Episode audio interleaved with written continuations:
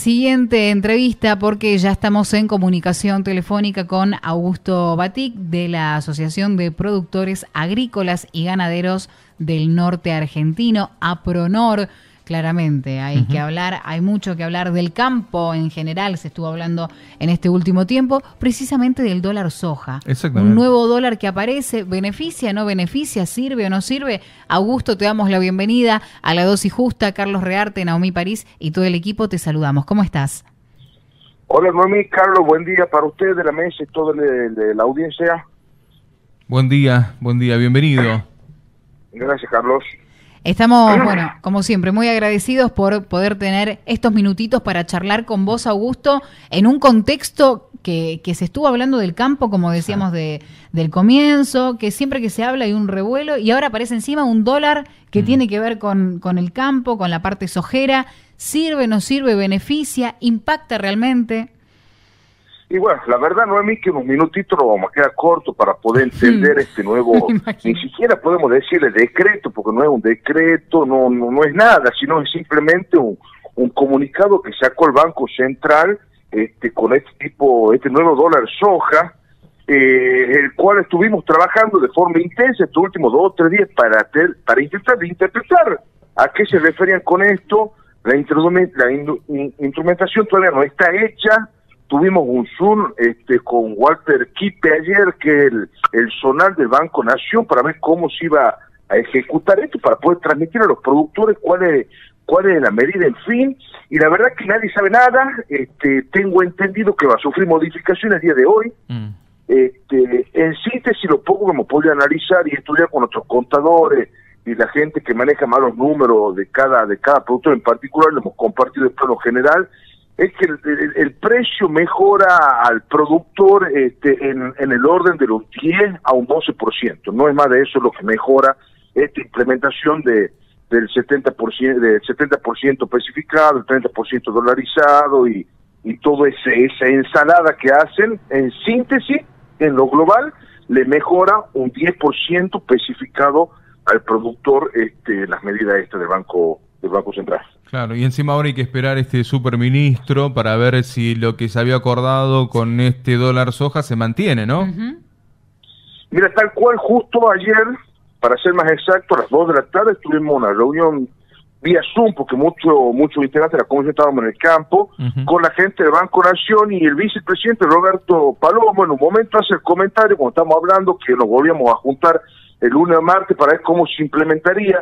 Es más, Roberto hizo una venta para, para, para, para usarla de ejemplo con el Banco Nación para ver cómo sería y cómo quería calzar la operación. Y al final del Zoom, Roberto dice, bueno, esperemos que la semana que viene cuando nos volvamos a juntar, si no, no, no hayan cambiado el ministro de Economía. De forma irónica lo dijo, ¿no? Y después pasó todo lo que pasó, que se fue el ministro, la ministra de Economía, se fue el ministro de, de Producción, Julián Domínguez, y, y bueno, la verdad que que es muy difícil todo en este país de esta forma, ¿no? Sí, tal cual. Bueno, hay un dólar soja, como estamos hablando con, con, eh, con bueno, en este momento para ver si se mantiene, pero también hay otros dólares, porque si hablamos de cereal, hay un dólar. Si hablamos de carne, hay otro dólar. Eh, algodón y arroz. algodón y arroz tiene otro dólar. Lácteos y vinos tiene, pero por Dios, es complicado de esta manera. Y todos con valores Es muy complicado. Es todo con valores diferentes, ¿no? Claro.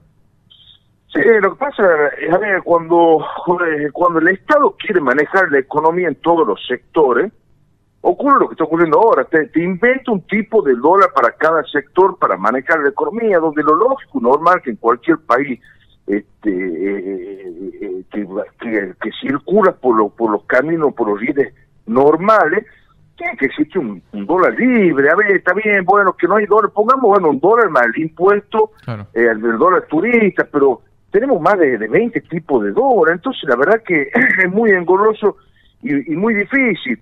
A ver, eh, lo que hablaba, que me preguntaba de forma muy muy concreta y muy sincera la gente del Banco Nación que pensaba que cómo iba a reaccionar el productor. Mm. Y yo le he dicho, esto es una lectura mía, el productor, por más que le baje la retención a 0%, no confía, ya no hay credibilidad no va a vender el productor porque porque el grano es su, es su, moneda, su moneda de, corriente, su moneda de ahorro, es lo que va a ir vendiendo a medida que necesita pagar los empleos de su empresa, para mantener su hogar, para, para hacer una inversión, para comprar los insumos, no, no se va a deshacer del grano para irse al, peso porque no hay confianza. Entonces, este, la, gente ya está un, poquito cansada, ya viene arrastrando esto hace muchos años y no, no, no, no, no y no, no nos sacamos y no buscamos una, una, una medida concreta que vaya a la raíz del problema solucionado, sino siempre buscamos estos parches de sacar decretos, de sacar algún comunicado que beneficie a corto plazo, beneficie entre comillas, alguna situación, pero vence a los 20 días, 25 días, 30 días. Como le decía yo a la gente de Banco Nacional, hasta que se tenía de, implementar y sepa el mecanismo para implementar este dólar soja, se vencen los plazos, y los plazos se vencen ya ahora en 20 días. Claro, claro, claro. Muchas veces eh, Augusto trata eh, ciertos sectores de poner al campo como eh, siempre en la vereda de enfrente, ¿no? El, eh, pasa a ser como parte de la oposición o que no acompaña y las medidas también van para que esa plata pueda... Siempre estamos buscando como algún enemigo, alguien que, que culpar en este sentido. ¿Cómo, cómo lo toman ustedes? en su momento también, desde el campo se acompañaron algunas de las medidas, pero entendemos también que puede haber diferentes sectores. No bien, me parece, mira, vos realmente lo que acabas de expresar es, muy cierto y muy concreto y lo sufrimos hace ya más de, 20 años nosotros, ¿no? Este, yo creo que eh, eh, las malas políticas de Estado y la falta de, de, hacerse cargo de los errores, ¿no? De hacerse cargo, che, no puedo solucionar el problema, che, estoy haciendo las cosas mal, tiene que buscar un culpable para que la sociedad se pueda descargar con alguien. Y bueno, y el, gobierno nacional y, sobre todo estos gobiernos kirchneristas que tienen todo el aparato mediático, tienen los voceros y tienen los grupos de choque, todo, salen y hacen una campaña de prensa contra el sector agropecuario y nos salen a pegar, a pegar, a pegar. Y después, ya siendo abogados del diablo, te salen con este tipo de medidas que no es absolutamente, no beneficia nada al productor, Obviamente, para que el productor no se adhiera y para eso tener herramientas para que nos puedan hacer pega de nuevo. Damos un dólar soja que es súper espectacular para el productor y el productor no lo acepta, eh, son golpistas y culpa de ellos estamos como estamos.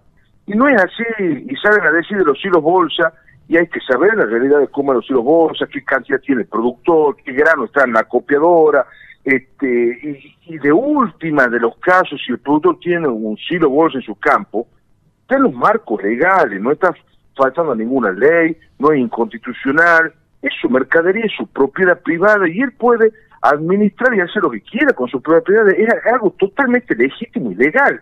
Entonces no, no, no veo por qué está mal eso, eh, eh, que en este país el mundo al revés, lo que es legal y constitucional está mal y lo inconstitucional está todo bien.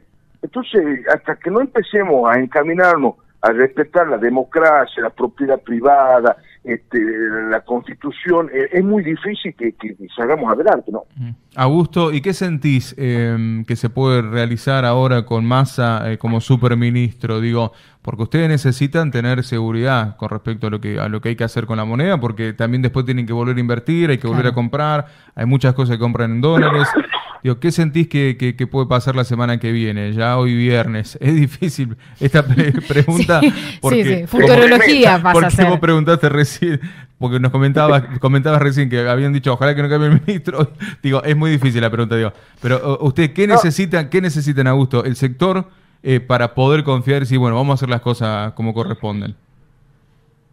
Eh, la verdad que es tremenda la pregunta, la respuesta que es una respuesta mágica que tengo que dar. A ver, eh, si uno se va, nos vayamos honestamente a la política partidaria, para decir de alguna forma, eh, es un papelón más del sector político en general es lo que está pasando, porque realmente es un papelón.